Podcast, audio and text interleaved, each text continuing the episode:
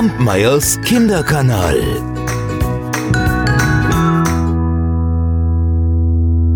Heute erzähle ich euch von einem jungen Mann. Der war auf der Suche nach einer Arbeit. Tag für Tag reihte er sich in die Schlange derer ein, die auf dem Marktplatz ihre Arbeitskraft anboten. Doch was immer er tat, ob er sich und seine Vorzüge laut anpries und seine Muskeln spielen ließ, oder ob er ganz still und bescheiden auftrat und beinahe demütig seine Dienste anbot. Niemand wollte ihn haben. Es war wie verhext.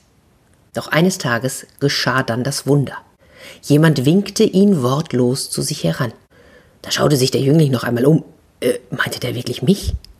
Aber ja. Und so ging er langsam auf den alten Mann zu. Dessen Haar war schlohweiß, die Haut zerfurcht, und die Augen gerötet, und sie lagen in tiefen Höhlen.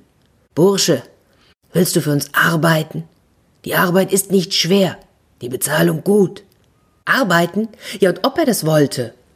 Und so folgte er dem Alten durch die Gassen bis zu einem großen Haus, durch die Eingangshalle bis in einen prachtvollen Saal. In diesem Saal war kein einziges Möbelstück. Stattdessen eine Schar ergrauter Herren, noch älter und gebrechlicher als der, der ihn hergeführt hatte. Verbittert, verzweifelt saßen sie auf ihren Knien, seufzten, jammerten und klagten. Der Kreis, der ihn hergeführt hatte, sagte Deine Arbeit besteht darin, für uns zu kochen, uns mit allem zu versorgen, was wir benötigen und, und uns anständig unter die Erde zu bringen, sobald einer von uns stirbt. Hier ist eine Kiste voller Münzen. Nimm daraus, was immer du brauchst für uns und für dich selbst. Ja, und nachdem der junge Mann versichert hatte, dass er einverstanden und entschlossen sei, ihnen treu zu dienen, da setzte sich der Alte zu den anderen in den Saal und begann mit ihnen zu seufzen, zu jammern und zu klagen. Ah, der junge Mann aber war glücklich. Was konnte er sich Besseres wünschen? Auch das bisschen Arbeit, das war rasch getan. Und anschließend da blieb reichlich Zeit, nach Lust und Laune durch die Stadt zu schlendern, und nicht einen Augenblick dachte er über das seltsame Verhalten der alten Männer nach. Er tat, was sie ihm auftrugen, und sie bezahlten ihn fürstlich dafür. Was kümmerte es ihn, wenn sie meinten, ihre letzten Tage weinend und klagend auf den Knien verbringen zu müssen? Und wenn einer von ihnen starb, dann wusch er den Leichnam und sorgte für ein angemessenes Begräbnis. Ja, und einer nach dem anderen verschied. Und schließlich war nur noch der Greis am Leben, der ihn einst ins Haus geholt hatte. Und auch dessen Weinen und Klagen klang von Tag zu Tag dünner und brüchiger. Eines Morgens winkte der Alte ihn zu sich. Höre, ich werde bald sterben. Du wirst allein in diesem Haus zurückbleiben. Es gehört dir, mit allem, was du darin findest. Ich möchte dir jedoch einen Rat geben. Öffne niemals das letzte Türchen im Gang. Es wäre dein Unglück. Und damit röchelte der Alte zum letzten Mal und starb. Und der Jüngere bahrte ihn auf, trauerte um ihn und ließ ihn bestatten. Und als er ins Haus zurückkam, da ging er von einem Raum zum anderen und blieb schließlich auch vor der Tür stehen, vor der ihn der Alte gewarnt hatte. Ach, dachte er, das Haus, das hat genug Zimmer für mich allein. Was immer sich hinter der Tür verstecken mag, ich brauche es nicht. Und lange vermied er es überhaupt, an dieser Tür vorüberzugehen. Und wenn er doch vorbeikam, da sah er nur kurz auf und ging rasch weiter. Bis er sich irgendwann erwischte, wie er in Gedanken versunken davor stand. Da zwang er sich zum Weitergehen. Aber er dachte immer häufiger daran. Das war ja schon seltsam, dass man ihm verboten hatte, ein Zimmer seines eigenen Hauses zu betreten. Und so legte er die Hand auf die Klinke. Ha, ich bin doch schließlich der Herr hier. Aber er drückte sie nicht nieder. Er beschloss, diese Tür ein für allemal aus seinem Kopf zu verbannen. Ich weiß nicht, ob ihr das auch schon mal versucht habt. Bald schon dachte er an nichts anderes mehr als an diese Tür. Wieso wollte mich der Alte daran hindern, sie aufzumachen? Vielleicht sind ja Schätze dahinter. Vielleicht haben sie sich aber auch nur einen Scherz mit mir erlaubt und es ist gar nichts weiter dahinter als eine verstaubte Abstellkammer. Es gibt nur einen Weg, es herauszufinden. Ich muss die Türe öffnen. Und so legte er seine Hand auf die Klinke, atmete tief ein und dann drückte er sie nieder. Die Tür flog auf, ein Sturmwind packte ihn und wirbelte ihn durch die Luft. Und als er wieder zu sich kam, da befand er sich am Ufer eines Sees inmitten einer herrlichen Landschaft. Da kam ein Boot auf ihn zu, das von jungen Frauen gerudert wurde, eine bezaubernder als die andere. Und sie machten am Ufer fest, kamen auf ihn zu, verbeugten sich. Bitte, steigt ein, unser Herr und Gebieter. Wieder schaute er sich ungläubig um. Meinten die ihn? Aber ja. Was zögert ihr noch, Herr? Steigt ein.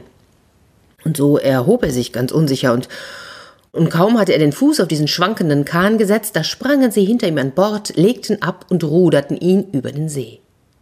Und auf der anderen Seite erblickte er eine Stadt mit weißen Häusern, glänzenden Kuppeln und hohen Palmkronen, die sich sanft im Winde bewegten. Das Boot fuhr in einen kleinen, geschäftigen Hafen ein, und verwundert folgte er seinen Begleiterinnen. Schon erlebte er die nächste Überraschung. Inmitten eines zahlreichen Gefolges kam ihm eine Frau entgegen deren Schönheit ihn fast schmerzte, so dass er stehen blieb und rasch den Blick zum Boden senkte. Doch diese Frau blieb direkt vor ihm stehen. Wie schön, dass du endlich zu mir gefunden hast, mein Geliebter. Wieder schaute er sich um, meinte sie ihn? Aber ja. Und da schaute er die fremde Schöne an, und diese schloss ihn zärtlich in die Arme. Wie weich sie war, wie herrlich sie duftete. Wie durch einen Nebel hörte er sie fragen, ob er bereit sei, ihr Gemahl zu werden. Ja, und ob er das war und ob er das wollte, natürlich. Und kaum hatte er sein Einverständnis gegeben, da wurde er in einen Palast vor drei würdevolle alte Damen geführt. Sie seien die Richterinnen, hieß es, und sie seien beauftragt, die Ehe zwischen ihm und der Königin des Landes zu schließen. In diesem Land lägen alle Angelegenheiten in den Händen von Frauen. Sie sorgten für den Unterhalt und auch die Regierung sei ausschließlich Frauensache. Die Männer dagegen leisteten die Feldarbeit und versorgten den Haushalt. Da er als königlicher Gemahl natürlich von diesen Aufgaben befreit war, da begann nun ein Leben, wie er sich das in seinen kühnsten Träumen nicht auszumalen gewagt hätte. Er war umgeben von freundlichen und hilfsbereiten Menschen. Niemand trieb ihn an. Er konnte tun und lassen, was er wollte. Und so verbrachte er viele Jahre in ungestörter Harmonie und in unvorstellbarem Glück. Bis ihn eines Tages die Königin zu sich rief und ihm eröffnete, sie werde nun leider in den Krieg ziehen müssen. Wieder mal sei einer, dem das Frauenregiment ein Dorn im Auge sei, ins Land eingefallen. Aber sorge dich nicht, mein Geliebter, Lange wird es auch dieses Mal nicht dauern, bis wir ihn außer Landes jagen. Du kannst in meiner Abwesenheit hier im Palast schalten und walten, wie es dir beliebt. Nur um eines bitte ich dich. Dort hinten, das letzte Türchen in jenem Gang, bitte, öffne es niemals. Es wäre unser beider Unglück. Ach, wenn es weiter nichts war. War dieser Palast mit seinen Sälen und Zimmerfluchten für ihn nicht mehr als groß genug? Was brauchte er sich um dieses Kämmerlein am Ende des hintersten Ganges zu kümmern? Und so versicherte er der Königin leichten Herzens, dass er sich an ihre Weisungen halten werde. Noch einmal schloss sie ihn zum Abschied in die Arme, ehe sie dann an der Spitze ihrer Kriegerinnen in der Ferne verschwand. Und bald schon vermisste er sie. Und um sich abzulenken, ging er oft durch den Palast, stellte sich die glücklichen Stunden vor, die er dort mit ihr verbracht hatte. Dabei geriet er auch immer wieder vor das Türchen am Ende des hintersten Ganges. Zunächst ging er achtlos daran vorüber. Aber eines Tages blieb er davor stehen und wunderte sich, warum sie ihm gerade diese unscheinbare Tür verwehrt hatte. Er wischte den Gedanken beiseite und ging weiter. Ja, aber es gibt Gedanken, die lassen sich nicht so leicht beiseite schieben.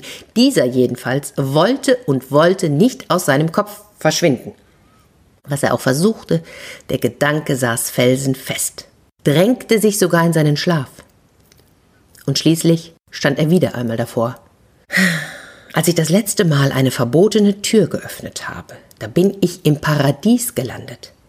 Was muss ich also erst hinter dieser Tür verbergen? So drückte er die Klinke nieder. Die Tür flog auf, ein Sturmwind packte ihn und wirbelte ihn durch die Luft.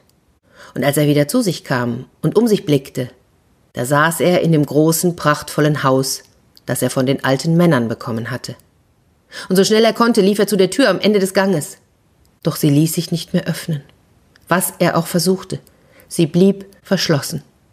Da ging er schließlich in den großen Saal, fiel auf die Knie und begann zu klagen, und dicke Tränen rollten ihm über die Wange. Kampmeyers Kinderkanal.